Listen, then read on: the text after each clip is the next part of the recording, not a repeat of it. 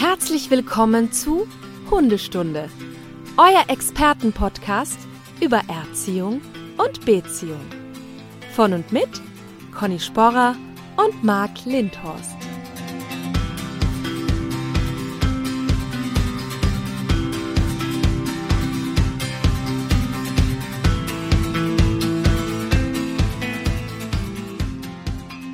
Einen wunderschönen guten Morgen, aber ein wenig kühl hier in Norddeutschland. Genau, einen schönen guten Morgen aus dem herbstlichen Wien. ja, ich sehe, also für unsere Zuhörerinnen und Hörer, die können das ja nicht sehen, aber wir sehen uns ja immer, sehe ich einen fliederfarbenen Pullover und einen Schal, aber ich kann nicht lesen, was da drauf steht. Rock'n'Roll steht da drauf. Ach so, Rock'n'Roll. Oh. Das war der wärmste Schal, den ich gefunden habe. Hm. ja. Genau. ja, ist jetzt soweit, ne? Also der Sommer ist jetzt offiziell vorbei, ja. ich glaube sogar kalendarisch. Jetzt wird es kühler wieder. Mhm. Ja. Aber ist auch nicht schlimm. Ja, ich freue mich drauf.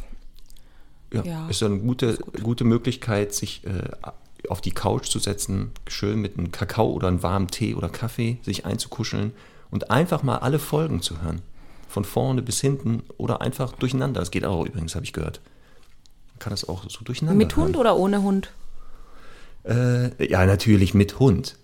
Also das ist ja klar, ja. dass die auch auf der Couch liegen und dazuhören dürfen. Absolut. Kann er. Also schadet ja. doch nicht, oder? Kann doch nicht schaden, sowas. Absolut nicht. Nee. Aber apropos Zuhörerinnen und Zuhörer, ne? wir müssen jetzt mal mhm. langsam festlegen, wie denn unsere Community sich nennt. Also wie nennen wir die oder wie nennen die sich? Stundis, ja. Hundis, ne? Also das muss mal langsam geklärt werden. Das ist immer so für mich so ein langer Satz. Zuhörerinnen und Hörer. Das ist mir zu lang. Ich möchte ja. das jetzt haben. Also wir haben ja wirklich tolle Vorschläge bekommen. Jemand hat auch geschrieben, glaube ich, Hash-Puppies. Hast du das gesehen mit so einer Abkürzung für Hu ja.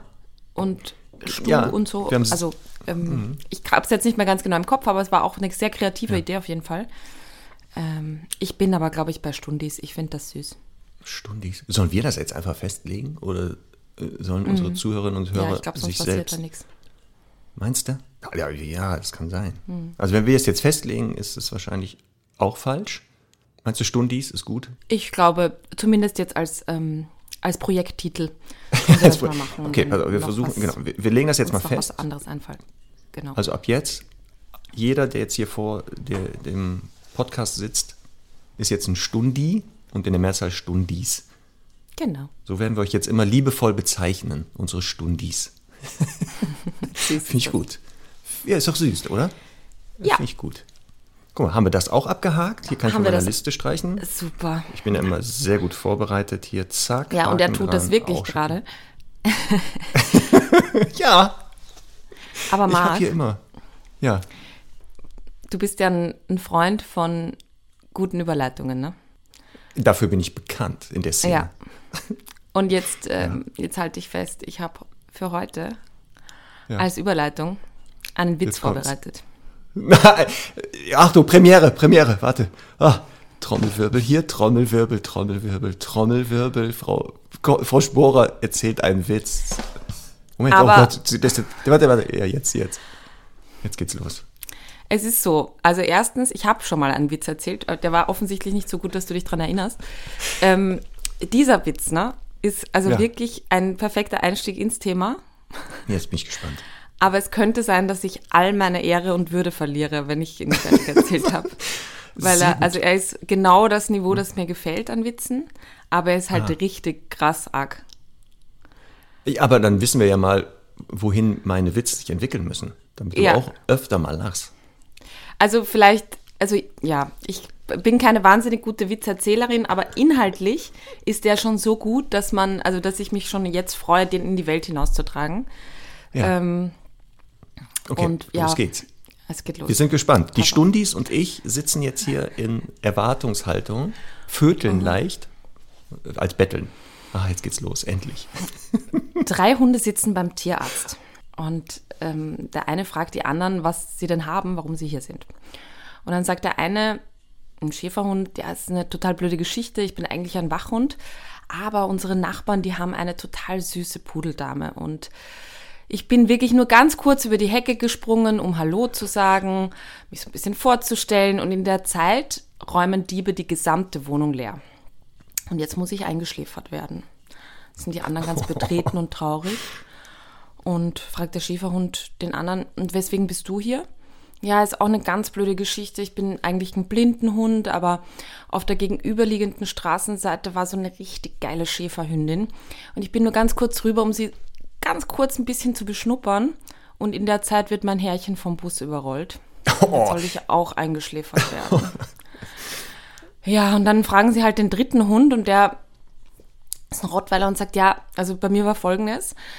Mein Frauchen, ne, die ist bildhübsch und kommt vom Duschen und kämmt sich äh, vor dem Spiegel die Haare und dann fällt ihr plötzlich die Bürste aus der Hand unter dem Badezimmerschrank. Und als sie dann die Bürste aufheben will, rutscht ihr das Handtuch von der Hüfte und ich sag's euch, den Anblick hättet ihr sehen müssen. Ich konnte mich nicht mehr halten und hab's getan. Und dann sagen die anderen, oh mein Gott, und jetzt musst du bestimmt auch eingeschläfert werden. Und dann sagt er, nein, nein, ich bin nur zum Krallenschneiden hier. Ich spiele mal kurz Lacher ein. Weil eigentlich darf, darüber darf man ja gar nicht lachen. Marc, ehrlich. Ich weiß jetzt, okay, ich, ich, ich verstehe jetzt, okay, wohin meine Witze sich entwickeln müssen. Ich hatte auch schon solche auf, der, auf meinem, in meinem Archiv, dachte aber nein, das ist zu hart für Conny. Ja, Das kann Du ich kanntest nicht. den Solche Witz schon, Witze nicht? kann ich. Ja, ich kannte den du hast dich nicht Als du getraut, ihn anfingst- vorzutragen. Nein, weil ich dachte, das ist emotional zu belastend für dich, sowas. Also einmal, dass da ständig Hunde eingeschläfert werden Ja, und, und das am Ende da sowieso. Das dachte ich, nee, das ist dafür, nein, das möchte ich nicht. ich, ich muss, ich, ja, so, wir können ja die Stundis selber entscheiden lassen, wer hier mehr Witze erzählen soll. Also wir haben ja jetzt, das ist jetzt das Witzniveau Conny oder Ja. meine. ja. Also zum Vergleich nochmal, ich jetzt, ich jetzt leg mal kurz einen nach. Fragt ein Mann eine Frau, hört ihr Hund auf sie? Sagt sie, nein, wir sind per Du. der ist süß. Ja, der ist süß, ist hat ja aber jetzt, der, Ja. pass auf, der hat jetzt einfach komplett die Überleitung zum Thema kaputt gemacht. Ich habe mich so bemüht, ne? Ja, Zum Thema der, Sexualverhalten. ja, ja, der ist ja auch gut gewesen. Deswegen, wir nehmen den ja auch als Überleitung. Okay. Aber nur zum Abgleich. Und so wieder zum, so ein bisschen runterregeln. Dass wir jetzt nicht zu sexuell hier werden. Das meinte ich jetzt. Ich wollte das wieder runterkühlen, das Feuer, was jetzt hier entsteht. Ah. Okay. Ja, aber das ist genau. Das Thema wird sein heute Sexualverhalten beim Hund. Mhm. Arbeitstitel spitz wie Nachbars Lumpi, dachte ich. Das ist so ein Spruch, der passt, oder? Auf jeden Ja. Fall.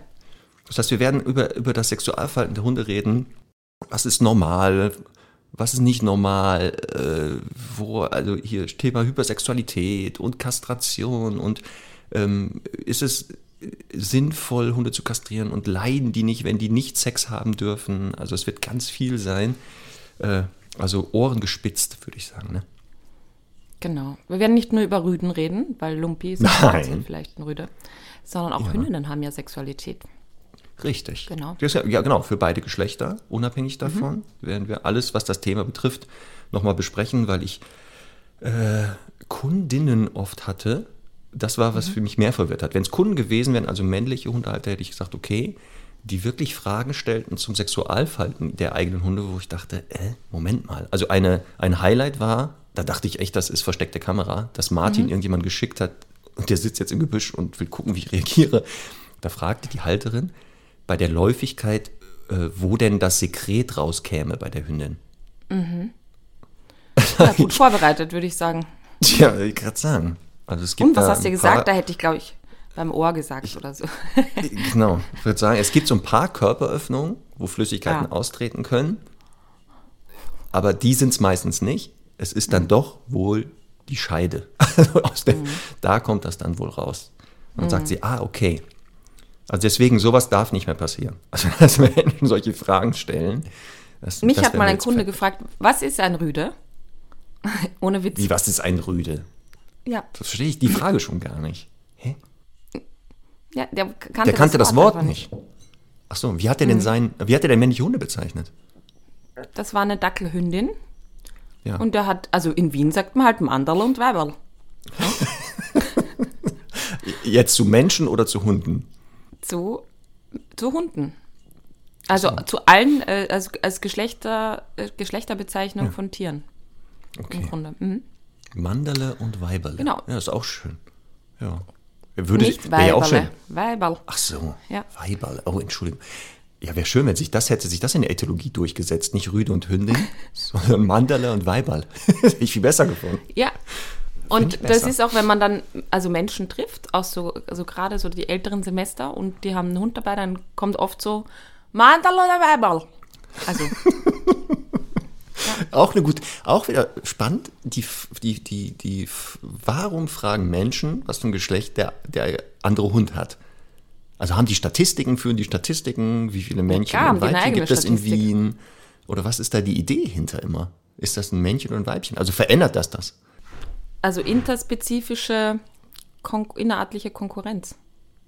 Ja, das ist die einzige Lösung, ne? dass der eigene Ja. Hund halt Rüde ist und andere Rüden fressen will. Und dann ist natürlich spannend zu wissen, was ist das Gegenüber. Aber ähm, Oder wenn die Hündin Hundehalter- läufig ist, ne? Ja, das kann auch wichtig sein. Mhm. Wobei ich auch eine läufige Hündin nicht zu einer anderen Hündin lassen würde. Das kann auch mal gerne ins Auge gehen. ja, die schon. Das stimmt. Aber eigentlich müsste man das kaum fragen. Weil äh, man kann nämlich am Verhalten der Hunde oft erkennen, ob es Rüden oder Hündin sind. Ohne dass man schon weiß, was es ist. Also nicht den Namen hört oder da unten zwischen die Beine guckt, sondern allein im Verhalten. Da sind wir nämlich auch schon beim Thema Sexualität. Total. Sexualität hat ja nicht nur mit dem Deckakt zu tun. Ne? Ist ja bei Menschen ähnlich, übrigens habe ich gehört. Dass es ja also nicht nur darum geht, sondern auch davor Sachen passieren anscheinend. Ne? Ja, und ich, ich weiß nicht, ob ich das hier schon mal gesagt habe, aber ich finde ja, dass man als Mensch ja im Grunde auf 100 Meter erkennen kann oder mehr, je nach Situation, ähm, ob ein Mann oder eine Frau entgegenkommt. Ne? Meinst du Und jetzt wieder Menschen oder Hunde? Menschen, Menschen. Ja. Also einfach aufgrund der Statur, aufgrund der Gangart und so. Und natürlich können das Hunde auch und ähm, ein geschultes Hunde-Menschenauge kann das natürlich auch. Also absolut. Genau. Ja. Deswegen, da haben wir es ja auch. Ne? Also gerade im Rahmen der Sexualität sehen wir, dass der Rüde typische Verhaltensweisen eher zeigt als eine Hündin dann. Ne? Weil das ja auch ähnlich wie bei Menschen ist, dass die Frauen ja den zukünftigen auswählen und die Männer ja es ja gar nicht erzwingen können. Also die können ja nur versuchen zu zeigen, guck mal, wie toll ich bin und ich bin gut geeignet. Aber letztendlich haben die Frauen äh, das, die Möglichkeit zu sagen, du, du oder du oder du nicht. Und bei Hunden haben wir das ja dann auch. Und deswegen auch dieses genau, man müsste es eigentlich nicht fragen, denn der typische Rüde, der ja da draußen rumläuft, der äh, hat ja öfter mal die Rute oben. Wenn man das mal beobachtet statistisch, wird man sehen, dass die die Rute etwas höher tragen als Hündinnen. Das wird mich, also das, puh. Ja, musst du mal beobachten. Also jetzt ausgenommen sind Rüdinnen wie Semmel. Die, die Ja, das oder jetzt Hunde, die so eine Rute gezüchtet haben. Ne? Also das gilt auch nicht, wenn sie so eine sichere Rute aber- gezüchtet haben. Du weißt ja, ich halte ja nichts davon. Also auch so eine Sichelrute kann mal hängen. Richtig. Ja, also ich, ich würde behaupten, das ist, ähm, also ich würde das anders sehen. Ich glaube, das ist, das, das ist ausgewogen. Ich glaube nicht, ich glaube, dass Hündinnen genauso imponieren, weil letztlich diese sehr präsent getragene Rute ist ja, Imponiergehabe. Und es kann ja eben auch eine territoriale Hündin sein oder auch eine sexuell Genau. motivierte Hündin. Also ich würde nur vorsichtig sein zu sagen, wenn der Hund eine, die Rute oben trägt, dann ist das ja wahrscheinlich ein Rüde. Das kann man so nicht sagen. Nee, aber in, sagen wir mal, in den meisten Fällen. Also auf weite Entfernung, hochgetragene Route, also absichtlich, in den meisten Fällen Rüde. Können wir einen Aufruf machen, an jetzt an die Stundis. Beobachtet mal bitte bei, also wenn ihr jetzt unterwegs seid mit eurem Hund oder ohne Hund und euch kommen Hunde entgegen, die ihr nicht kennt. Bitte mal Aufruf an alle Stundis, Route hoch, Rüde er oder Hündin. Und dann schickt uns mal eure Erfahrungen oder Fotos oder Videos. Das wird sehr spannend. Also du hast recht, es gibt Imponierverhalten außerhalb der Sexualität, gibt es das auch, territorial motiviert, Status, also um zu zeigen, Rang hoch, Rang niedrig. Aber erfahrungsgemäß sind das eher die Rüden. Ja, und auch Status ist ja so eine Sache, ne? Also ist ja, jetzt. Kann auch eine Hündin. Ja, ja, aber es gibt ja jetzt auf der Hundewiese keinen Status. Ähm, Nee, äh, äh, souveränes Verhalten, unsouveränes Verhalten und so, So. klar. ja. Ähm, ja, Ja, aber da haben wir es ja schon. Imponierverhalten ist halt auch, kann Teil des Sexualverhaltens sein. Dass der Rüde Genau. natürlich der Hündin demonstrieren möchte, einmal, ähm, ich finde dich attraktiv, denn das macht er ja nicht bei Hündinnen, wo er sagt, pff, interessiert mich nicht, denn man muss ja jetzt Energie einsetzen, denn imponieren kostet Kraft. Also, diese Rüden kennst du ja, die wie so spanische Hengste über die Wiese schweben plötzlich, mit so Ja. weit ausholenden Läufen nach vorne und so federnde Gänge haben. Also, ne, ich male ja dieses Bild gerade und bei vielen sagen die, ja, das ist mein Rüde, den Marc da gerade wohl beschreibt, weil diesen Gang er selten sonst wählt. Das ist doch spannend, oder? Ja, so ein Imponiergalopp oder auch ein Imponiertrab, Ja. so ein ganz trippelnder Gang. Und ähm, sehr bezeichnend auch dazu das Wählen der Route. Ja. Was, äh, also da gibt es ja auch große Unterschiede. So als Beispiel, wenn man jetzt einen Hund äh, beobachtet, der sich freut, wenn man nach Hause kommt, der hat so ein ganz tiefes, breites Wedeln und besch ist beschwichtigend unterwegs. Und wenn er eine Hündin zum Beispiel sieht, wie sieht das dann aus? Bei einer Hündin sehen wir ja genau eher die Rute erhoben. Und Also ganz ich meine, oft ist das. wenn der Hund, wenn der Rüde eine Hündin sieht, meine ich. Ach, wenn der anfängt, die zu sehen. Also Meinst du jetzt die Rute oder generell der ganze Die Körper? Route. Die Route. Die Rute wird natürlich hochgenommen, sofort. Und öfter sehe ich, dann haben die so ein vibrierendes Wedeln eher, Ja. dass die oben mit der Rutenspitze so anfangen zu vibrieren, weil die natürlich erregt werden. Die sagen, ups, guck mal, wer da um die Ecke kommt. Bauch rein, Brust raus, Goldkettchen nochmal gerichtet, Haare nochmal schnell in, in Form gebracht. Und dann muss man aber ganz schön aufpassen. Deswegen sieht man Genau, ja, ich- dieses Vibrierende. finde auch oft, dass ähm, in der so ein bisschen, also wenn die Hündin zum Beispiel noch ein bisschen weiter weg ist, dann ist das auch eher so ein äh, vibrierendes Wedel mit der Rutenspitze. Und wenn die sich dann annähern, dann wird das oft ein sehr breites Ja. äh, Wedeln, das aber auch so richtige Kreise zieht, so ein Propellerartiges und Genau. kann auch wirklich so Achterformen ziehen.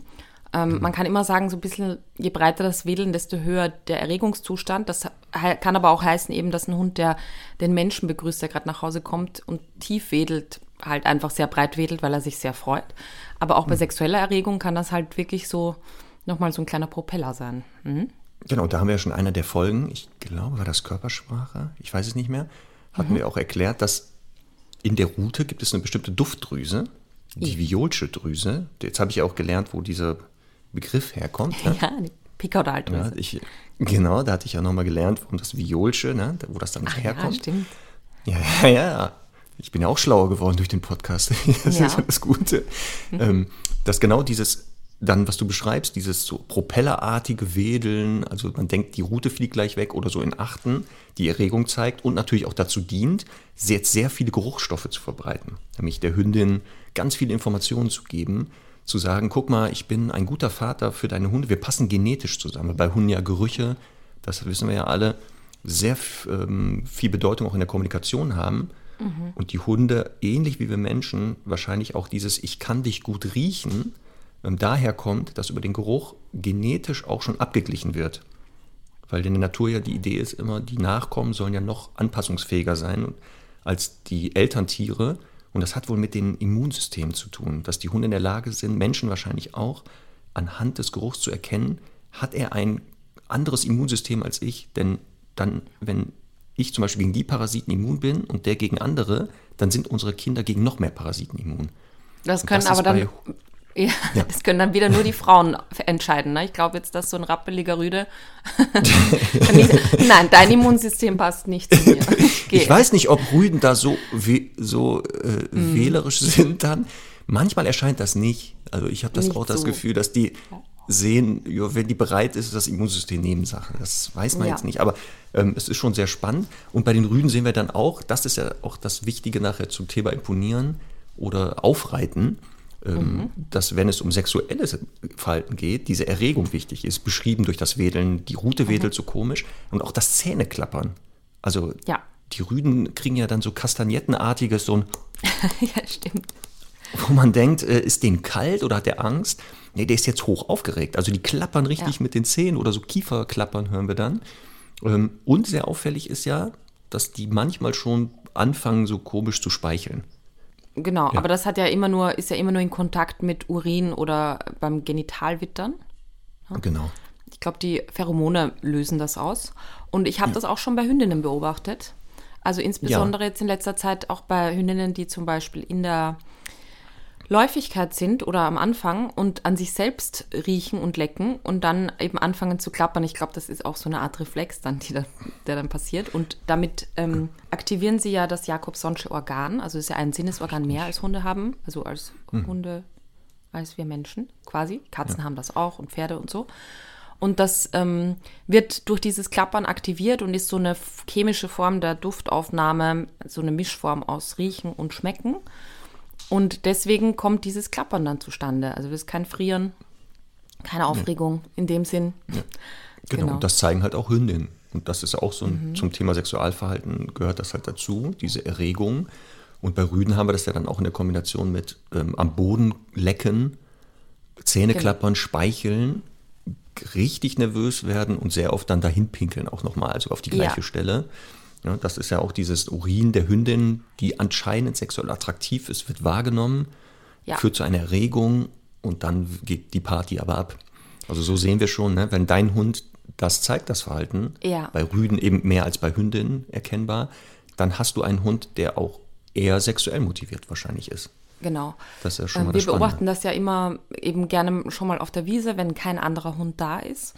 Eben ja. der Hund streift mal quer über die Wiese, wo vorher natürlich andere Hunde waren. Und wir beobachten ja immer so, was sind die Motivationen, die so durchschlagen. Wir haben es eben beim letzten Mal auch schon ähm, erklärt. Es gibt die territoriale Motivation, das würde man natürlich auch optisch auf der Wiese erkennen, vielleicht auch durch viel ähm, markieren an markanten Punkten.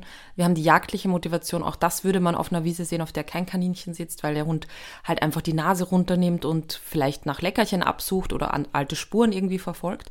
Dann haben wir die soziale Motivation. Das könnte man zum Beispiel gegenüber dem Menschen, also dem Halter, der Halterin sehen, die auf der Wiese steht oder auch gegenüber anderen Hunden und die sexuelle Motivation, über die wir heute sprechen. Und da ist eben ganz häufig, dass äh, die Hunde eben auf der Wiese sind und wir dann sagen, aha, ähm, ja, der ist sehr sexuell äh, motiviert und die Menschen dann oft sagen, hä, woher weiß sie das und so, weil natürlich der Hund eben genau diese Verhaltensweisen zeigt und mag, vielleicht greife ich jetzt schon ein bisschen vor, aber ich hatte es halt gestern erst wieder, ich hatte zwei äh, unkastrierte Rüden im Training und wir haben die beide in eine, äh, in eine Gruppenstunde mitgenommen um, ähm, also die waren, äh, hatten alle beide Themen mit anderen Hunden und so, haben wir alles gut den Griff bekommen und dann ging es halt darum, quasi zu sagen, so jetzt möchte man die nochmal im Freilauf quasi selbst entscheidend auch nochmal sehen, wie die da so reagieren. Und äh, der eine war ein, ich würde jetzt sagen, acht Monate alter Malteser. Und da war es ähm, im Grunde auch so, der hat halt Hündinnen gesehen, hat relativ schnell hinten angedockt, ähm, Genitalwittern gezeigt, war sehr interessiert an Hündinnen, vor allem auch unkastrierten Hündinnen, aber ähm, hat, also war für mich so kein Kastrationskandidat. Und genauso auch der zweite, gleiches wieder, der hat, der war noch nett und das finde ich auch immer gut bei unkastrierten Rüden, wenn die sich so im Gesicht erstmal vorstellen bei den Hündinnen und nicht sagen direkt wupp und ich bin da hinten dran und leck mal irgendwie so eine Runde, weil das ist einfach, finde ich, sehr, sehr aufdringlich. Und ich finde immer schön, wenn die zuerst sich kurz nett vorstellen und so und dann langsam nach hinten gehen und vor allem auch ein bisschen das äh, von der Hündin abhängig machen, ob sie das überhaupt dürfen. Und, das war halt beides so, dass ich finde, dass halt ähm, beide waren so interessiert an Hündinnen und man hat halt gesehen, okay, die sind halt offensichtlich schon sexuell motiviert. Aber es waren halt überhaupt keine Kastrationskandidaten für mich, weil ich fand halt dieses Verhalten sehr angemessen und nicht übertrieben im Sinne von, also das habe ich halt auch oft, dass ein, ein Rüde mega viel markiert und an jedem Grashalm nochmal dazuleckt und so. Und das, daran würde ich immer ein bisschen auch so das Thema festmachen. Ist der hypersexuell, ist das ein Kastrationskandidat? Wobei es oft einfach auch so ist, muss man natürlich auch klarerweise dazu sagen, dass das Hunde sind, denen wahnsinnig langweilig ist, die sind nicht gut erzogen, ähm, sind einfach unterbeschäftigt und so. Die zeigen das dann auch gerne mal, weil sie halt sonst nichts im Kopf haben, also nichts zu tun haben. Aber das mache ich immer so ein bisschen halt daran fest, so Stichwort Hypersexualität und so. Ähm, dass, dass die halt sagen, ja, ich habe eine Hündin, aber da stehen dann nicht die Augen quer und wenn die weg ist, ist auch wieder gut und bin dann aber nicht eben äh, zehn Minuten noch am Markieren und am äh, Lecken und äh, irgendwie durch den Wind sein. Wie siehst du das? Ja, das Thema Kastration wird ja sehr oft äh, ins Spiel gebracht, wenn Leute glauben, genau, der Hund zeigt irgendein auffälliges Sexualverhalten oder ähm, das Sexualverhalten ist die Ursache für andere Verhaltensweisen mhm. und dann wird sehr schnell über Kastration nachgedacht oder sogar durchgeführt, was dann in den seltensten Fällen erfolgreich ist, denn es gibt so ein paar Gründe, wo eine Kastration auch verhaltensmäßig Sinn macht. Die eine hast du genannt, die echte Hypersexualität. Die ist aber zum mhm. Glück relativ selten. Also die ist nicht so oft, wie man sich die denkt, sondern ja. die meisten unkastrierten Rüden, die du auch beschreibst, da sind völlig normal. Also die sagen, ja, wenn sich die Chance bietet, also eine Hütz, äh, Hündin in der Standhitze bietet sich an, dann würden die auch bereit sein und ähm, durch Erfahrung lernen die aber auch, dass in der Phase davor, wenn die noch gar nicht so weit ist, man die zwar schon mal im Auge behält, die auch wenn man in deren Nähe ist, guckt, dass andere Rüden vielleicht nicht an die rangehen, ähm, und die so ein bisschen durch Balzverhalten, durch Flirten schon mal sagt, guck mal, ähm, wir beide könnten ja, wenn du soweit bist, uns nochmal treffen. Aber dieses Übertriebene ähm, sehr selten ist. Und das wäre aber ein Grund oh. wirklich der Kastration. Diese echte Hypersexualität, ja. Kennzeichen hast du schon gesagt, ein, ein Verhalten, das ja nur noch wirklich dadurch gekennzeichnet ist, dass der Hund, sobald er draußen rumläuft, ja nur noch über Sex nachdenkt. Also kein Jagdverhalten mehr zeigt, kein Sozialverhalten mehr, ähm, also alles schaltet aus, der ist nicht mehr empfänglich für Futter, für die Menschen, sondern mhm. wirklich ist es dieses Übertriebene und in der gesteigerten Form, dass der ja auch gar nicht mehr biologisch normal, also dann auch wählt, sondern alles, was wie ein Hund aussieht, ist ja mhm. Sexualobjekt. Also er versucht sich mhm. ja wirklich gezielt auch mit Rüden zu verpaaren. Also das mhm. sind dann Rüden, die wirklich versuchen mit dem Penis in die anderen Hunde einzudringen, wo aber gar keine Möglichkeit ist. Ähm, ja. Und das wäre wirklich ein Grund zu sagen, nee, diesen Hund musst du erlösen. Also das geht gar nicht. Ne? Mhm. Ähm, also erlösen bitte im Sinne von kastrieren. Achso, ja, kastrieren, nicht euthanasieren, ja. genau, bitte kastrieren. Ja. Ähm, mhm. Und das Spannende ist genau, weil Aufreiten, und das wird ja immer wieder gesagt, ja, der reitet ja auf jedem Hund auf. Ähm, das Aufreiten gibt es ja klar sexuell motiviert, aber es gibt das ja auch noch aus zwei anderen Gründen. Mhm. Und ganz oft sind es eben die, Stressabbau, äh, Übersprungshandlungen, also Spielereien, also im Spiel wird das ja auch gezeigt, oder halt Begrenzung, also zu sagen, mhm. Schnauze halten, du bewegst dich nicht. Und dieses echte Aufreiten, das Sexuelle, was überhaupt durch eine Kastration veränderbar ist, dazu muss nämlich vorher, was wir schon gesagt haben, dieses Zähneklappern, Lecken im Genitalbereich, Speicheln, also das Vomeronasalorgan muss angeschmissen werden. Danach aufreiten, das ist eher sexuell. Aber mhm. wenn die Leute jetzt mal gucken, wenn ihr Rüde aufreitet, fehlt das ganz oft. Das ist ja. einfach gar nicht vorhanden. Und deswegen wäre das halt ein Grund zu sagen, nee. Also da ist eine Kastration eher kontraproduktiv. Ja. Wenn es nicht das ist. Ne? Total. Deswegen. Und das war auch in, bei dem zweiten Rüden der Fall. Die kamen und haben halt gesagt, so, wir würden den in zwei Wochen kastrieren lassen. Und dann habe ich oh mich doch mal dazwischen geworfen. Ein Glück. Und wir haben halt festgestellt, das ist, der ist halt total unsicher. Der ist unsicher mhm. mit anderen Menschen, mit anderen Hunden und, ähm, und auch ein bisschen territorial. Und ähm, damit, also war natürlich das Thema einfach auch gegessen erstmal, weil natürlich die Unsicherheit nicht unbedingt gefördert wird äh, oder, oder verbessert wird durch dann die Kastration, weil der auch noch eher jung war. Ähm, ja, aber das war jetzt so ein bisschen ein Exkurs, weil es gerade gepasst hat. Wir waren eigentlich bei den Verhaltensweisen und Ausdrucksweisen und ein wichtiger Punkt, den wir in der Körpersprache noch vergessen haben oder noch nicht erwähnt haben, sind die Ohren. Die mm. sexy ears. ja. ja, aber auch das ist wieder sowas. Das kennen, also wenn, wenn du es nur sagst, ich weiß sofort, was du meinst. Und auch viele, ja. die das kennen von ihrem Hund, wissen sofort, welche Ohrstellung du meinst. Ja. Das ist so eine ganz besondere, die gibt es wirklich nur bei diesem sexuell motivierten Verhalten. Die fehlt sonst nämlich. Das ist auch so ein Blick. Der Blick ist genau dasselbe. Der Blick ist auch so und ähm, ja. Aber beschreib also, mal die sexy Eyes. Genau. Also nicht Eis von Augen, sondern Ears eher, ne? Ja, sexy Ears. Ähm, sexy Öhrchen ist kein wissenschaftlicher Fachbegriff, aber in der Hundetrainerinnenwelt ja sehr Noch nicht, den werden wir doch einführen. Ja, aber auch, ähm, also ich finde, also im Grunde, man kann es ja immer dadurch beschreiben, dass ein Hund sehr neugierig ist auf, also sagen wir mal jetzt wieder Klischee bediene, ein Rüde sieht eine Hündin, findet die spannend und macht, was die Biologie ihm vorgibt und richtet die Ohren nach vorne, weil er aufmerksam ist, weil er sagt, oh, hallo, wer ist denn da? Und ist neugierig nach vorne gewandt. Das heißt, er stellt die Ohren erstmal auf. Ähm, das heißt, Stehohren werden auch so ein bisschen nach vorne gerichtet, Hängeohren auch nach vorne, Aufmerksamkeit nach vorne gerichtet. gleichermaßen, ist er aber auch ein bisschen unsicher und sagt, oh, das wäre aber schön, wenn wir uns jetzt mal treffen. Äh, Gerade dann im direkten Kontakt sehr häufig ähm, will er halt gleichzeitig so ein bisschen, also da äh, ja Unsicherheit ausdrücken oder macht das unbewusst. Jedenfalls äh, ergibt diese Kombination ein sehr lustiges Bild an einer Mischung aus nach vorne und zurückgelegten Ohren. Und das sind dann so auf die Seite geklappte Stehohren. Ich kann nicht sagen, wie ich, wie ich das sonst beschreiben soll, aber wir können gerne Bilder nachreichen. Ja. Und ähm, ja, und das, äh, das sind die sexy Öhrchen, die man halt wirklich in der Annäherung erkennen kann, meist mit sehr aufgerichtetem Kopf dann noch dazu, dann eben das beschriebene Rutewedeln, eben ein sehr aufrechter Körper, ein trippelnder Gang. Und äh, sehr schnell dann auch die Nase oftmals in Richtung Genitalbereich oder auch so als Antesten von Aufradverhalten ähm, liegt die Schnauze dann oder ist die Schnauze dann so ein bisschen im Hals-Nackenbereich mit ein bisschen Stupsen da, die erste Pfote geht vielleicht langsam hoch als Versuch, ähm, um das anzutesten.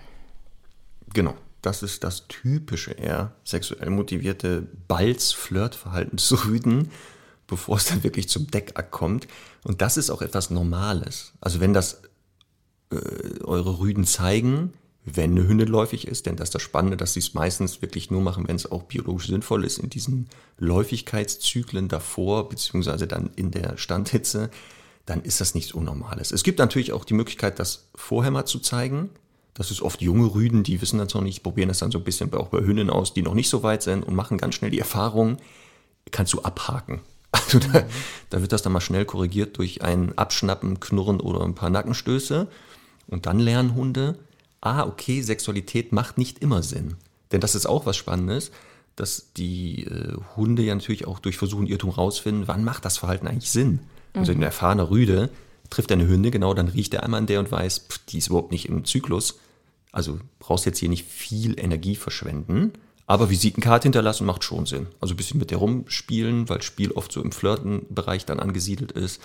Oder der auch gerne mal Geschenke bringen. Ist auch sehr spannend wenn ein Hund sich verliebt hat in Hündin, dass er dann plötzlich die größten Äste im Wald sucht, also wo der fast ja. vorne überfällt oder sich überall mit hängen bleibt und die dann so durch die Gegend trägt ne? und zeigt, guck mal, was für ein toller Typ ich bin. Was für tolle Äste eben, ich tragen kann. Genau, ich war eben noch mal pumpen, also im Studio, habe mich noch mal aufgepumpt für dich.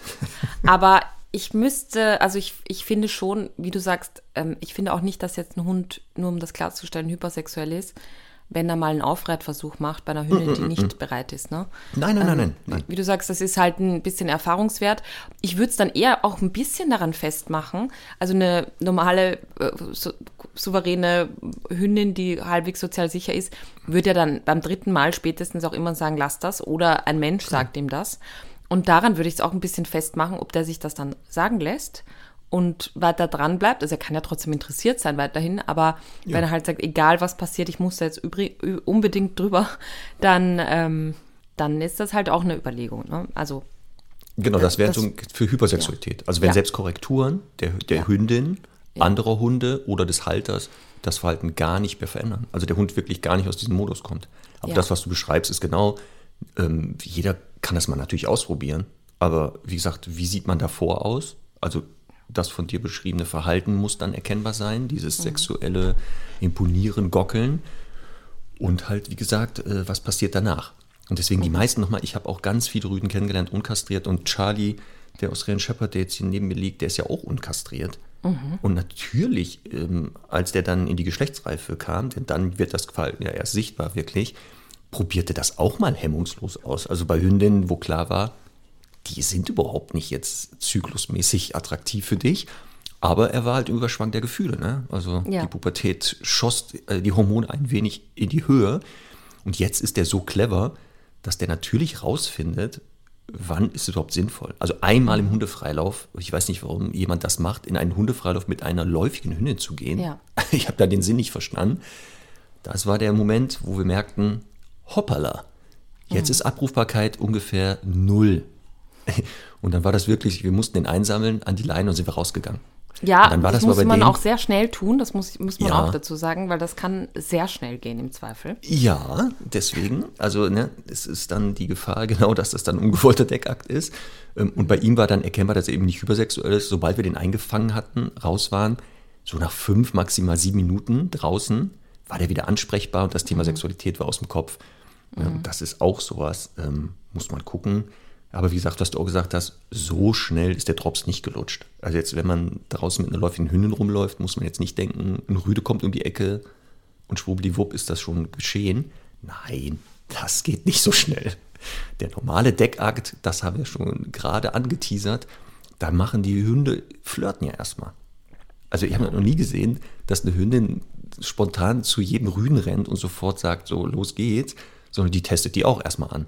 Also selbst in der Standhitze, wo sie ja diese Duldungsstarre, das kennen vielleicht einige Hündinbesitzer, ähm, wenn die Hündin, wie gesagt, in diesen nach der Läufigkeit, in diesen gefährlichen Tagen, daran erkennt man das, wenn man die über der Schwanzwurzel anfasst oder so rubbelt. Auf einmal schiebt die die Rute beiseite, senkt so ein bisschen sich hinten ab und streckt aber dabei die Vulva nach oben. Das ist die Phase, wo sie sagt, so jetzt wäre ich auch soweit. Und das ist auch dann, wo der Rüde überhaupt die Chance hat aufzureiten. Davor kriegt er immer noch einen auf den Deckel übrigens, selbst in der Läufigkeit. Ja.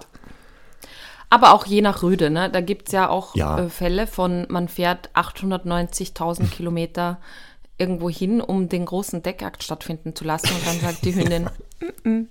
Und dann gibt es Ja. halt die äh, Asozialen, die dann irgendwie den Deckakt erzwingen, weil, weil doof einfach. Und, ähm, und das ist natürlich einfach, das muss man immer akzeptieren dann, was die Hündin dazu sagt oder nicht sagt. Genau, denn zum normalen Verhalten gehört auch die, zum Thema Sexualität genau, dass die Hunde ja entscheiden, ob sie sich verpaaren. Und es gibt ganz viele Fälle, was du beschrieben hast, dass die Hündin den Rüden verweigert. Aber umgekehrt habe ich Rüden kennengelernt als Deckrüden, obwohl da eine, eine paarungsbereite Hündin ist, die einfach nicht gedeckt haben. Wie gesagt, weil irgendwas anscheinend nicht Ah, passt. okay. Die gesagt Mhm. haben, das passt Ja. nicht. Ja. Und genau echte Züchter oder echte Hundemenschen akzeptieren das und sagen, okay, wir können jetzt noch zwei, drei Tage, manchmal dauert das auch ein bisschen, so zwei, Genau. drei Tage bleiben wir Ja. jetzt noch hier.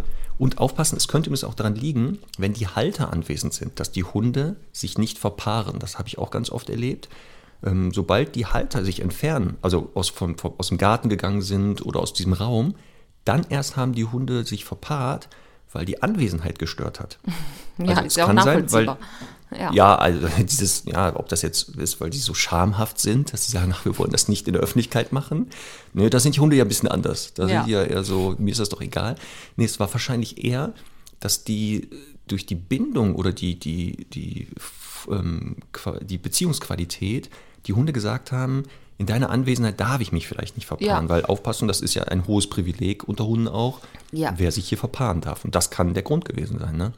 Dass man Total. einfach gesagt hat, geht ja nicht in deiner Nähe. 100.000 Deswegen Mal also- eins drüber bekommen für Aufreiten und jetzt darf ich, was So. soll das? Genau, deswegen kann das manchmal der Tipp sein, ne, Ja. dass man sagt, man lässt die mal alleine und genau, die brauchen Zeit. Die brauchen einfach Zeit. Das gehört zum Genau. normalen Deckakt. Und dieses Vergewaltigen lassen von Hündeln, also das halt würde ich sofort kriminell. anzeigen, wenn ich es Ja, mitkriege. Ja, es ist einfach, also was wir meinen, ist halt das Festhalten. Die Hündin wird festgehalten, dass sie nicht weg kann wird dem Hund zugeführt. Und das ist Mhm. absolut Horror. Ist einfach tierschutzrelevant. Das müsste man bestrafen, ganz hart. Ne? Sowas machen die Stundis nicht, das weiß ich. Genau. Die machen das nicht. Ich habe noch, Marc, zwei, ähm, Ja. auf meiner Liste noch zwei äh, sexuell motivierte Verhaltensweisen, über die wir noch kurz sprechen sollten. Wir haben es jetzt schon oft Ja. gesagt, Markierverhalten. Wie unterscheide Ja. ich denn zum Beispiel ein territoriales Markieren von einem sexuell motivierten Markieren? Sehr gute Frage. Ähm, der Unterschied, also beim, beim sexuellen Markieren, wir, das sind jetzt wieder so grobe Faustregeln. Ne? Es gibt immer Ausnahmen von der Regel, aber wir nehmen jetzt mal den Fall. Ist es so, dass eigentlich nur der Rüde über den Urin einer Hündin markiert. Also wenn, das muss schon mal sein, ein Kriterium ist, ist der Rüde markiert über den Urin einer Hündin. Im Oder Idealfall Rüden. dann Ne? Gibt es zwar auch, genau, dass er den Rüden übermarkiert, aber wie gesagt, wenn es Sexualität ist, ist es öfter mal, dass der Hündin Urin übermarkiert wird. Ja, oder seine Visitenkarte über die eines anderen Genau. Rüden legt und sagt, nee, nee, ich war Ja, genau. da. Ja. Genau, also dieses, ne, es ist mein Recht hier äh, zu Ja. sein, das Territoriale, was ja auch heißt, in meinem Territorium kannst du dich halt nicht verpaaren, sondern nur ich. Mhm. Also das wäre erkennbar. Ähm, deswegen sind meistens dann auch die Stellen schon andere. Ne, dass ja gesagt Mhm. wird, da wo Hunde hinpinkeln, pinkel ich eher drüber. Das heißt, auch wenn eine, ein Rüde, weiß ich nicht, ins Territorium nicht an den Rand gepinkelt hat oder am Baum, wird das ja dann trotzdem übermarkiert. Also dieses, ne, dass es unabhängig eher von der Stelle ist, sondern eher davon, wer hat Ja. hier hingepinkelt und Ja. nicht dieses, ich ziehe hier Grenzzäune. Wobei wir ja schon mal in einigen Folgen gesagt haben, dass das Sexualverhalten und Territorialverhalten eng miteinander gekoppelt ist. Denn Sehr. wir brauchen ja für zum Verpaaren und zum Großziehen von Nachwuchs braucht man halt ein Territorium. Und deswegen gibt es da oft diese Wechselwirkung, dass ein Hund, der sexuell motiviert ist, eher auch territoriale Interessen hat. Ah ja. Ähm, ich finde auch so ein bisschen, woran es auch gut zu erkennen ist, ist, dass halt ein sexuell motiviertes Markieren eher vorher groß beschnüffelt wird, im Sinne von, wer war da, war das eben eine Hündin, war das ein Rüde? Also da sieht man vorher so ein sehr punktuelles Schnüffeln, ähm, wo man sagen kann, okay, es geht wirklich darum, festzumachen, wer war hier. Und beim territorialen Markieren ist es halt eher so wirklich ein Markieren von markanten Punkten, Grenzpunkten, Toren, Ecken und irgendwelchen hervorragenden ähm, Büschen oder so in der Landschaft, ähm, wo es halt eher darum geht zu sagen, ach, das ist ein wichtiger Eckpfeiler, da packe ich mal meine Karte drauf. Und dieses eben sexuell motivierte Markieren wird vorher ganz genau inspiziert. Das hat eine Wichtigkeit, wer da vorher war quasi. Genau, dann wäre schon gesagt, wir werden ja nicht nur über das Sexualverhalten des Hunden sprechen, sondern auch der Hündin. Und da ist auch das Markierverhalten nämlich auffällig, Ja. dass Hündinnen in der Läufigkeit vermehrt markieren. Also, Ja. ne, also das, was sie vorher davor genau und dabei, das ist auch spannend, dass wir hier sehen eine Häufigkeit, also dass jetzt viel mehr gepinkelt wird als vorher und es sogar zu Verhaltensweisen wie Scharren kommen kann, was davor seltener zu erkennen ist bei der Hündin. Ähm, Und auch jetzt bei der Hündin manchmal die Tendenz hat, dieses Übermarkieren, ne, das Überpinkeln von anderen Geruchsstellen, auch gerne mal dreibeinig plötzlich, was äh, Ja. davor nicht ist. Deswegen auch das könnte ein Hinweis sein, wenn die Hündin vermehrt Markierverhalten zeigt, dass Läufigkeiten entweder kommen oder im Gange sind, weil manchmal kann man das nicht mal erkennen bei Hündinnen. Also gerade so, wenn die ein bisschen schon ähm, einige Läufigkeiten hinter sich hatten, findest du ja kaum noch Spuren zu Hause. Die halten sich ja relativ gut sauber dann. Aber man kann Ja. das wirklich an der oh, äh, Markierhäufigkeit erkennen. Ja. Das wäre zum Thema Markieren noch nämlich. Und das Spannende ist im Thema Sexualität, dass das Verhalten ja nicht immer präsent ist. Also es beginnt ja irgendwann, nämlich mit der Geschlechtsreife erst. Ja. Und ähm, die meisten Hunde werden ja ab einem bestimmten Alter erst das Thema bekommen. Also bei Hündin sagt man mit der ersten Läufigkeit. Die läutet ja dann auch erst das, äh, die Geschlechtsreife ein. Und wann eine Hündin läufig wird, hatten wir, glaube ich, schon mal gesagt, aber wir können das ja mal wiederholen. Ähm, das ist abhängig spannend von der Größe, beziehungsweise von der Rasse ganz oft. Grobe Faustregel, kleine Hunde, kleine Rassen werden schneller, kommen die Geschlechtsreife, sechster, neunter Monat. Große Rassen, schwere Rassen, könnten manchmal erst mit 12, 24 Monaten die Geschlechtsreife kommen. Also das heißt, bei der Hündin erste Läufigkeit, Sexualverhalten kann überhaupt Thema sein. Beim Rüden sagt man, wenn es eine Rasse wäre, jetzt der, weiß ich nicht, äh, Rhodesian Ridgeback, wenn die Hündin in der ersten Läufigkeit ist, beim, dann beginnt ja das Geschlechtsreifeverhalten. Beim Rüden packt man noch mal ein halbes Jahr gerne drauf, also die verzögern etwas. Ähm, und dann würde das auch erst bei denen ein Thema werden.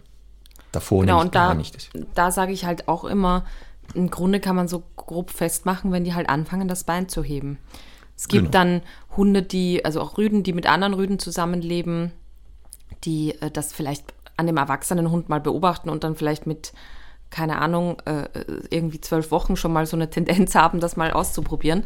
Aber grundsätzlich ist das wirklich auch eine genetisch fixierte äh, Verhaltensweise, die einfach im Prozess der Reifung einfach irgendwann eintritt. Natürlich eben, wenn der Hund das viel beobachtet, bei anderen Rüden vielleicht, die da leben, kann das schon mal früher passieren. Aber grundsätzlich passiert das einfach. Und ich habe ein paar Mal, kennst du sicher auch ähm, bei Kunden so den Fall, dass die sagen, der macht draußen gar nicht und der macht immer nur an der einen Stelle und so und sind halt ganz verzweifelt bei ihren Welpen, weil die halt unsicher sind und so. Und dann sage ich einfach immer Geduld, Geduld. Es wird halt sehr oft passieren. Ähm, genau. Weil das halt tatsächlich dann einfach natürlich auch verstärktes Markierverhalten auslöst, wenn er das Bein hebt. Genau. Und deswegen, das kann halt irgendwann, geht irgendwann los.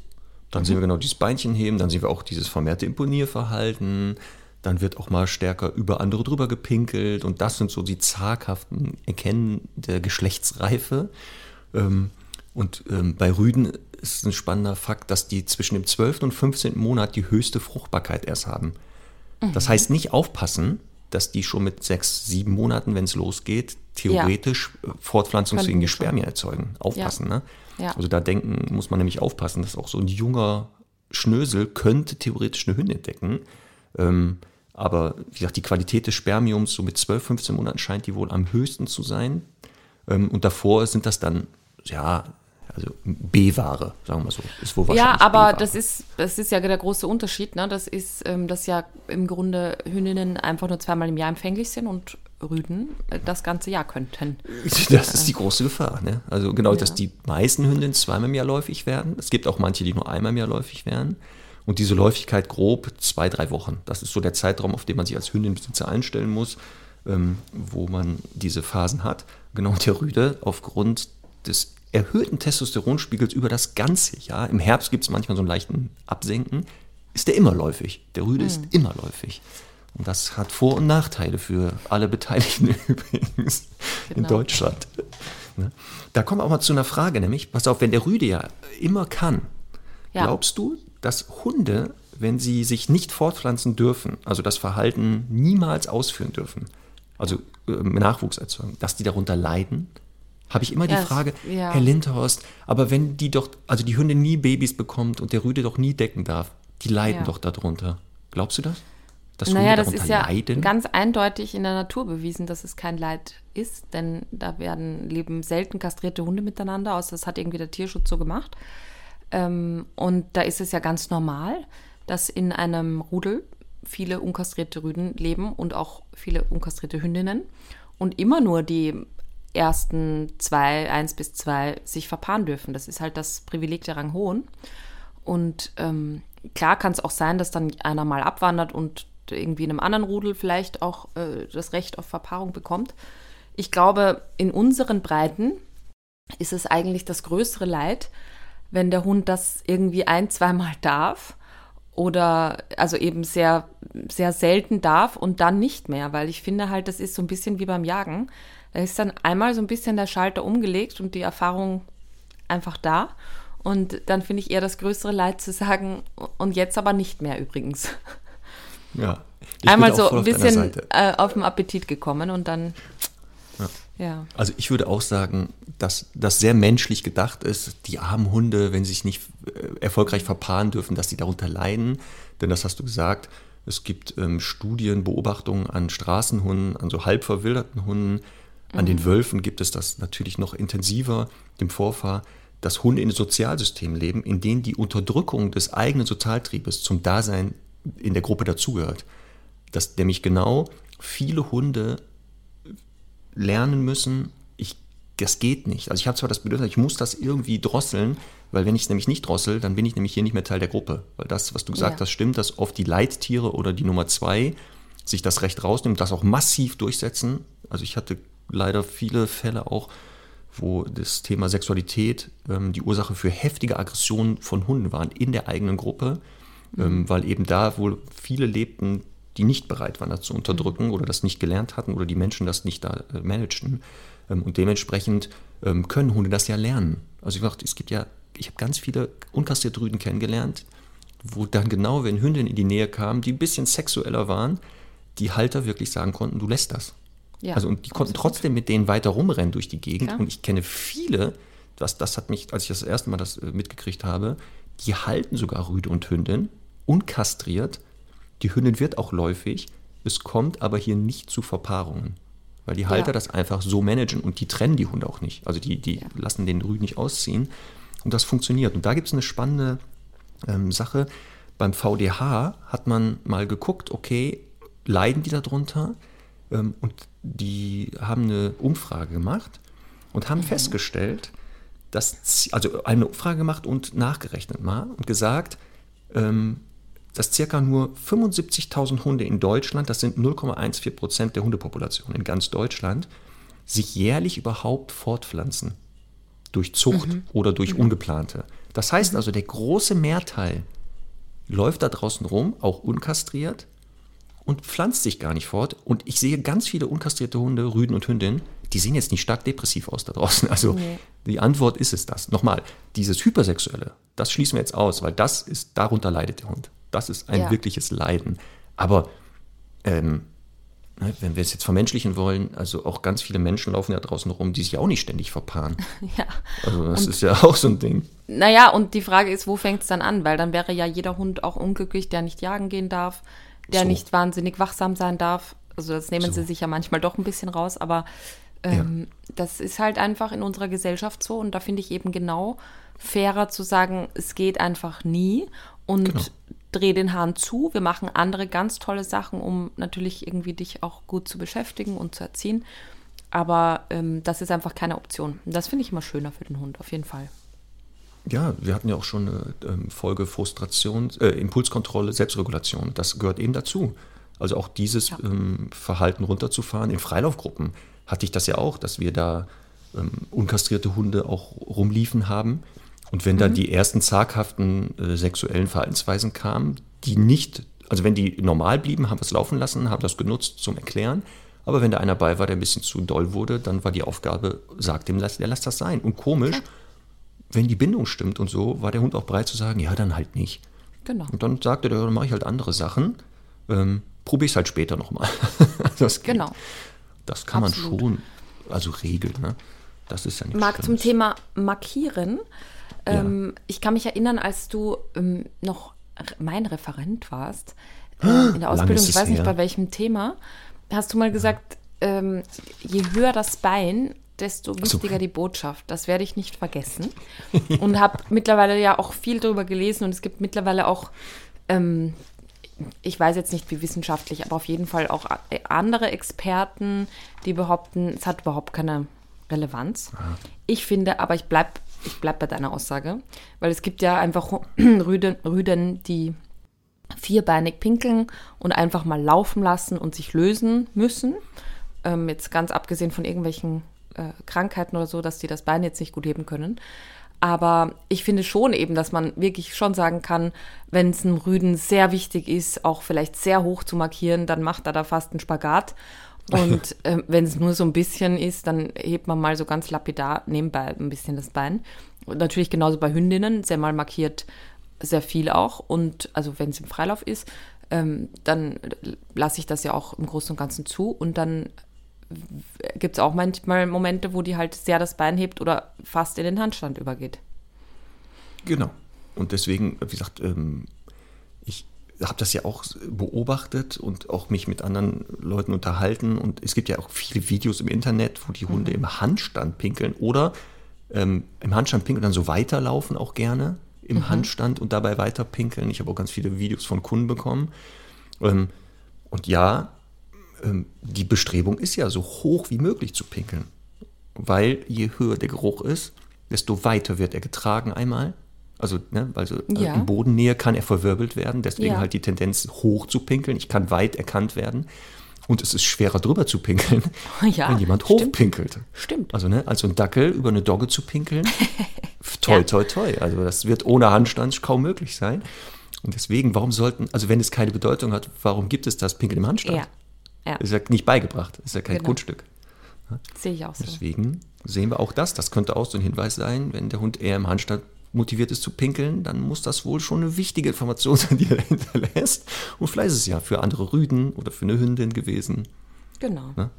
Das muss man schauen. Also wir sehen schon oder wir hören schon, dass das Sexualverhalten ein Verhalten ist, das zum Hund dazugehört. Ja, und eine letzte Verhaltensweise finde ich auch noch sehr wichtig, das ist das Markier, Markierverhalten ähm, im Sinne von Wälzen. Also mhm. eigentlich Markieren. Du meinst jetzt das Wälzen in Aas und Kot, ne? Äh, sexuell motiviertes Wälzen, imponierendes genau. Wälzen. Ja. Mhm. Ähm, und äh, da ähm, gibt es ja verschiedenste Formen. Ich weiß nicht, ob wir bei Körpersprache und Kommunikation darüber gesprochen haben, aber es gibt ja verschiedene Formen des Wälzens. Es gibt so ein Genusswälzen in irgendwie frisch gemähtem Gras oder in Laub, ähm, ein Trockenwälzen, wenn der Hund irgendwie nass ist oder was äh, irgendwie gefressen hat, sich da so abreiben. Ähm, es gibt ein sehr darstellendes Wälzen, das irgendwie sehr viel äh, ja, Freiheit und Dynamik und so ausdrücken soll. Und dann eben auch dieses ganz gezielte Wälzen in ganz tollen Sachen wie Aas, Kot, toten Tieren eben. Ähm, ja, alles, was so das Herz begehrt, das Menschenherz. Äh, da stecken Hunde kurz mal die Nase rein, sagen, hm, das passt ganz gut heute, trage ich mal auf und schmieren das dann ganz genüsslich über die Backe in ihren Hals-Nacken-Bereich und gerne auch noch mal ein bisschen am Rutenansatz. Und das sind, oh Wunder, genau die erogenen Zonen des Hundes, die eben auch bei der oder vor der Verpaarung eine wichtige Rolle spielen, wo die Hunde auch sehr gerne gestreichelt werden und gekrault werden. Und genau da parfümieren sie sich ein mit dem allerbesten Odeur du Chien. das ist genau. sehr gut, sehr gut. Ja. Ähm, hört sich auch wieder gleich viel besser an, ja. wenn man es französisch ausspricht. Auf jeden ne? Fall. Genau. Und dann, äh, ja, und dann ist es halt so, dass eine Hündin, die dann danach riecht, einfach für andere Hündinnen ganz toll ist, weil sie halt den, das gute Parfum trägt und genauso ähm, für, für Rüden sehr interessant ist und umgekehrt natürlich auch. Ne? Also im Grunde nichts genau. anderes als bei uns Menschen, nur für uns ein bisschen schwerer nachzuvollziehen. Genau, weil wir zum Glück uns mit anderen Gerüchen sexuell attraktiv machen. Ja. Wobei, ich hatte das, glaube ich, auch schon mal in der Folge gesagt, ähm, äh, Neugierige sollten mal googeln, was Moschus, der Moschusgeruch, der in einigen männlichen Parfüms drin ist, ja. was da die Grundsubstanz ist. Ja. Ich sag mal so, das sind ja. Rinder und die sondern eine bestimmte Körperflüssigkeit haben, die die Grundlage dafür ist. Also so unähnlich sind wir uns anscheinend doch nicht mit Hunden. Ne? Wir, dass wir auch so komische Gerüche auf uns aufbringen. Also ja, Fremdgerüche. Ja, also ich glaube ja, es ist ja grundsätzlich auch so, dass ähm, Men äh, Menschen, Frauen und so ja auch äh, angeblich ja anders riechen oder wirken im, in gewissen Zyklusphasen und so. Das nehmen hm. wir nicht wahr, nicht bewusst. Ähm, aber äh, warum sollte das nicht bei uns auch so sein? Nur genau. so ein Fuchskot ist halt noch mal ein bisschen deutlicher, muss man oh, einfach sagen. Ist, also, ja. Ich wär, würde jetzt nicht auf die Idee kommen, wenn ich eine Frau attraktiv finde, mich mit Fuchskot einzureiben. Ja, als Mensch. Ja. Also auch da Neugierige, wenn man das mal riecht, pff, das ist alles als schön. Und ja. Marc, jetzt kommt äh, die klassische Standardfrage dazu. Jetzt ist aber mein Hund kastriert und macht das trotzdem noch.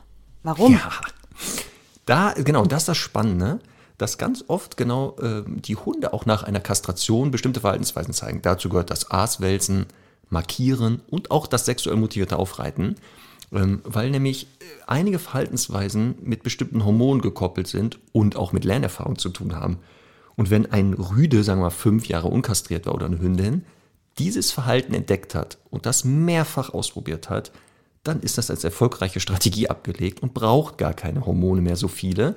Und ganz oft hat dieses lustbetonte Verhalten, Wälzen, Aufreiten und so, das ist oft auch mit Dopamin ähm, gelernt worden, mhm. die Lerndroge. Ähm, und die hält das auch aufrecht, weil der Hund sagt, der Dopaminkick, der ist der Spannende, mhm. das ist das Genussvolle. Mhm. Das Sexuelle ist jetzt die Nebensache geworden. Deswegen kann das die Erklärung sein, warum auch eure Hunde nach Kastration, wenn sie spät kastriert werden, immer noch sexuelles Verhalten zeigen. Also nicht wundern, ne? Ja. Ähm, das genau. ist halt nur der Vorteil ist, die sind nicht mehr fruchtbar. Also genau. es, es ist einfach äh, Energie, die aufgewendet wird, die aber niemals biologisch noch funktionell eingesetzt werden kann. Und Marc, wir sind ja schon am Ende unserer Stunde fast, aber. What? Ja. Ich ja. wollte noch fragen, wie es so zum Thema Homosexualität beim Hund aussieht. Ja, ganz spannend. Hatte ich, äh, wann war das? Letztens hatte mich auch wieder jemand gefragt, ähm, dass ein Rüde auch bei Rüden aufreitet. Mhm. Ob das nicht homosexuell wäre. Ähm, es gibt noch keine Studien diesbezüglich. Wenn jemand doch eine kennt, bitte mir schicken an Mark äh, oder an, an podcast.hundestunde.live, dann sehen wir beide das.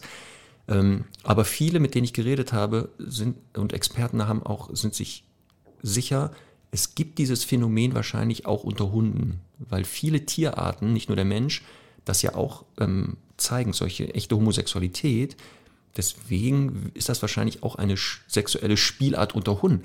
Aber wirklich kennengelernt, also per Definition habe ich noch keinen Rüden oder eine Hündin. Du? Ja, Wo du sagst, das ist ein Ho Ja? ja. Woran hast du das festgemacht? Dass der sich zum Beispiel wirklich nur für, ähm, für Rüden interessiert, einfach. Also er hatte Zugang zu Hündinnen, die auch sexuell aktiv waren Ja. und hat das komplett Ja. abgelehnt Ja. und hat gesagt, nee, Herzchenaugen und das beschriebene Verhalten, was wir schon ähm, am Anfang gesagt haben, hat er bei Rüden wirklich gezeigt. Sehr häufig allerdings, muss ich auch sagen, bei eher kastrierten Rüden. Also wenn das vorkommt.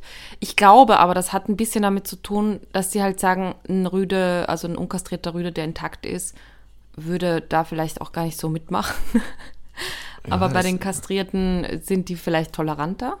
Dann gibt es ja auch immer so ein bisschen die These, dass, also ist ja sowieso so, dass Hunde ja nicht wissen, was Kastration ist und im Grunde ja, nur schwarz und weiß kennen.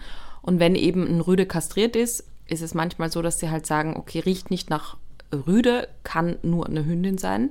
Das ist jetzt ein bisschen ein anderes Thema, aber ähm, insgesamt, also habe ich sehr oft erlebt, dass halt äh, auch bei bestimmten Rüden, die halt einfach sehr interessant riechen, manchmal hat das ein bisschen mit der Analdrüse auch zu tun, habe ich schon erlebt, dass die ähm, irgendwie äh, ein bisschen verstopfte Analdrüse haben und dass dieses äh, Sekret da auch sowas auslöst. Also das könnte man auch, wenn, wenn man so ein Opfer hat, so einen opferkastrierten Rüden, könnte man das nochmal äh, überprüfen lassen. Aber ich habe wirklich schon sehr intensiv erlebt, dass eben äh, Rüden an anderen Rüden ähm, sexuell interessiert sind und zwar auch teilweise ausschließlich. Und ich finde halt, ich meine, warum nicht? Ne? Also klar, es ist Ja, jetzt es ist- äh, biologisch nicht wahnsinnig sinnvoll, aber Ja, es geht nicht. ja halt auch viel um äh, einfach Lustbefriedigung, genauso wie das beim Jagen ja der Fall ist. Da geht es ja auch nicht darum, irgendwie Beute zu fangen und zu fressen. Also zu fangen schon, aber zu fressen nicht. Ähm, und wer geht es halt um den Spaß? Und da das zeigen also viele. Und ich habe auch Hündinnen, natürlich jetzt, um das eben nicht alles nur auf Rüden zu reduzieren, die ähm, auch sehr sexuelle Avancen gegenüber anderen Hündinnen zeigen. Also Semmel hat eine gute Freundin, Paula, und ähm, die ist noch intakt. Und wenn die läufig ist, da kriegt Semmel aber ganz große Ohren und ist ganz durch den Wind. Und mein Gott, Nee, also äh, ausgeschlossen ist das nicht. Wie gesagt, ich habe noch nicht das Phänomen in, in so beobachtet, dass ich sage, ja, wir haben hier einen sexuellen, also einen homosexuellen Rüden oder Hündin oder sogar im Idealfall beide. Ähm, weil was du auch gesagt hast, ähm, Sexualität heißt ja nicht nur sich, ver also der Deckakt, sondern es sind ja auch emotionale Komponenten und dieses Paarbindungsverhalten, also ein Pärchen bilden. Und das wäre ja bei einer echten Homosexualität auch, dass wir emotionale Anteile haben. Also nicht nur diesen Lustfaktor der Verpa der, des Deckaktes beidseitig, sondern auch halt emotionale, wie Oxytocin-Ausschüttungen, sich gegenseitig säubern, Eifersucht und so. Und deswegen ähm, gibt es das garantiert, sag ich ja. Es wird es Ja. geben, weil es das, wie gesagt, bei vielen Säugetierarten auch gibt. Warum aber entschuldige, also jetzt, ich will dich Ja. nicht desillusionieren, aber es muss nicht immer Liebe und Sexualität muss nicht immer so ganz einhergehen, ne? Doch, Ja, doch, Conny, okay. lass mir jetzt Ach, diese Illusion, dass natürlich das dazugehört. Dass, dass man nie Sex haben kann, ohne auch, wenn man den anderen nicht wirklich liebt. Okay, dann ist es gut. Dann ist meine Disney-Welt jetzt wieder vollständig. Ach ja, sehr gut. Guck mal, haben wir wieder etwas den Schleier zum Thema Sexualität gelüftet, auf Weg. Ähm, sodass unsere Stundis und noch nicht Stundis, also wer noch kein Stundi ist, ne, wie wird man Stundi? Einfach Kanal abonnieren, also unseren Podcast abonnieren, bewerten, anderen Hundemenschen weiterempfehlen und jetzt anfangen, alle Folgen brav abzuhören. Mehrfach gerne auch. Genau, man kann auch die Folgen einzeln äh, teilen und verschicken. Und an dieser Stelle natürlich auch nochmal ein großer Verweis an unsere Folge zum Thema Kastration. Haben wir Denn genau. ähm, da sprechen wir nochmal intensiver über wirklich genau dieses Thema. Das ist natürlich eng verwandt mit dem heutigen Thema Sexualität. Hm. Da gibt es sicher noch, auch nochmal ein paar äh, Zusatzinfos, auch gerade zum Kastrationszeitpunkt und so weiter. Und dann haben wir etwas Neues. Ähm, wir haben eine Playlist, also wo nicht nur die Folgen sind, sondern auch ähm, Lieder, wo wir sagen, hat mit Hunden zu tun oder ist von Hunden inspiriert oder sowas. Und ich habe ein passendes Lied auf die Playlist, werde ich setzen. Das passt zum Thema Sexualität vielleicht. I Love My Dog von Cat Stevens, der jetzt Yusuf äh, Islam. Islam glaube ich, sich nennt. Ähm, habe ich auf die Playlist gepackt. Sehr schönes Lied, wo er ähm, wirklich seine emotionale Verbundenheit zu Hunden äh, musikalisch darbringt. Ein sehr Das- schönes Lied. Das ist ja schön. Das kenne ich. Das mag Genau. ich sehr gerne. Ähm, Ja. Warte, ich muss mal eben nachschauen. Ja. Ich habe ja eine wirklich sehr lange ähm, Playlist an Hundesongs. Ich habe doch das Gefühl, du hast da schon mehr draufgepackt. Oder hat da Ja. noch jemand Zugang? Was nehme ich denn da heute? Let's talk about Rex. Gibt es das als Lied? Nein, Nein. ich glaube nicht, aber es wäre eine gute vertonst du Idee das mal. eigentlich. Ja. Ja, vielleicht. Ich habe ja gesehen, dass du auch äh, gesangliche Qualitäten hast. Vielleicht Ja. kannst du das ja mal ein Lied. Also entweder du schreibst es oder vertonst das oder das wäre ja mal spannend. Dann haben wir auch noch ein, ein, ein eigenes Lied vom Podcast Let's Talk Ja, About ich, ich Rex. denke drüber nach. Ja, also ich könnte im Hintergrund vielleicht so Geräusche machen, das könnte schaffe ich noch, aber singen mh, das kann man das nicht nennen. Weiß ich nicht. Nee. Ich möchte, ich möchte Bob Dylan draufsetzen. Und Ja. zwar, es gibt ein Lied, das heißt If Dogs Run Free. Aber jetzt hat das nicht mit einem bestimmten Thema zu tun, was ich jetzt gerade denke. Na, Also nein, es nein, geht nein. hoffentlich nein, darum, nein. Dass, er, dass er ein Befürworter der Laienbefreiung ist und nicht. ja, dass ein Hund verstorben ist und das jetzt schon frei ein- läuft. Ja, nein, überhaupt nicht. Das ist, glaube ich, Ja, gut. einfach ein, eine blöde Floskel geworden, die ich nicht besonders mag. Ähm, Okay. If dogs run free, then why not we, heißt das. Also, Ah, sehr gut. Okay, das, das ist alles gut. Huh, Glück gehabt. Ja, ja. Dachte schon wieder. Ist nicht am so Ende jetzt nochmal so ein, so ein Runterholer. Nee, nix ist. Nein, nein, Nein, es geht um die. Lein, um, das, um die Laienbefreiung, garantiert. Gen ja. Dafür plädiert er mit diesem Socks. Song. ja, packen wir Sehr gleich gut. drauf. Ähm, Also erst die Podcast-Folge hören und dann nebenbei Ja. oder nachher mal die Playlist vielleicht mal reinlauschen. In diesem Sinne, Marc. Ja. Hören wir uns nächste Woche wieder. Genau. Ach, Thema nächste Woche. Ach, Thema. Conny, was ist das Ja. Thema der nächsten Woche? Um es zu Wir müssen doch komplettieren. diesen Zyklus abschließen. Genau. Sek äh, Nein, Sexualverhalten hatten wir heute. Sozialverhalten beim Hund. Richtig. Wie äußert sich wir das? Oder nicht? Was gehört dazu? Was ist Genau. asozial? Genau. Was ist asozial? Wie kann ich Sozialverhalten äh, festigen, aufbauen und so weiter? Also es wird Sehr wieder großes spannend. Thema. Genau. Genau. Dann äh, bis nächste Woche. Ihr, ihr süßen Stundis. ja, genau. Tschüss, liebe Stundis. Tschüss.